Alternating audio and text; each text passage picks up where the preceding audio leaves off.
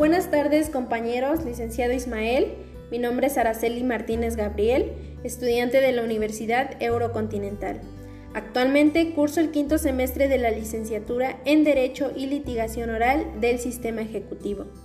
Atendiendo la tarea asignada en la materia de Derecho Constitucional 2, prosigo a lo siguiente. Como punto número uno, ¿qué es la Suprema Corte de Justicia de la Nación? Bueno, pues nos dice que es el máximo tribunal constitucional de nuestro país y considerado también cabeza del Poder Judicial de la Federación. Nos menciona que principalmente a esta le corresponde eh, defender el orden establecido por nuestra constitución política, así como también se va a estar encargando de equilibrar los diferentes eh, y distintos poderes y ámbitos de gobierno. ¿Cómo lo va a hacer? Emitiendo resoluciones judiciales.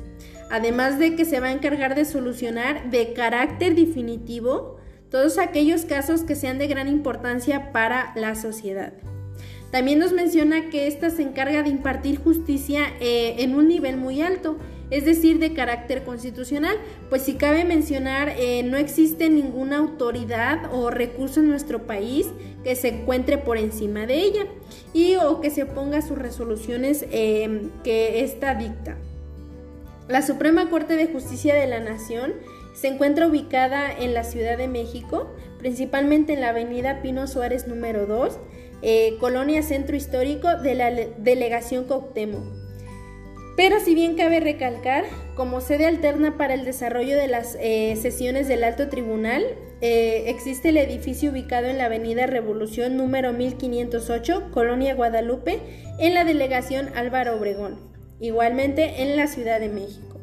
Por otro lado, ¿qué es el Poder Judicial de la Federación? Bueno, pues nos dice que es considerado el guardián de la Constitución. ¿Por qué? Bueno, pues porque protege todos nuestros derechos humanos que encontramos plasmados en nuestra Carta Magna. También este nos dice que tiene el carácter de, mediador, pues este va a dirimir controversias que surjan, teniendo como único objetivo pues que se equilibre correctamente un Estado y así pues eh, sea considerado un Estado de derecho. Esto pues únicamente conociendo las materias que van a ser atribuidas o que son atribuidas por nuestra constitución política. Por otro lado, nos menciona que el Poder Judicial de la Federación, eh, según el artículo primero de la ley orgánica de este mismo, pues señala que este va a estar integrado por diferentes instancias como lo es principalmente eh, la Suprema Corte de Justicia de la Nación, eh, los juzgados de distrito, los tribunales electorales, los tribunales unitarios de circuito, los tribunales colegiados de circuito, el Consejo de la Judicatura Federal, entre otros.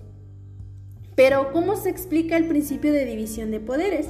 Bueno, pues nos menciona que este es uno de los elementos fundamentales para la organización de un Estado. Este va a tener como único objetivo y principal bueno, pues que no se abuse eh, del poder y principalmente salvaguardar los derechos humanos. ¿Cómo lo va a hacer? Bueno, pues lo va a hacer dividiendo las funciones de los órganos eh, públicos, esto en tres categorías de carácter general.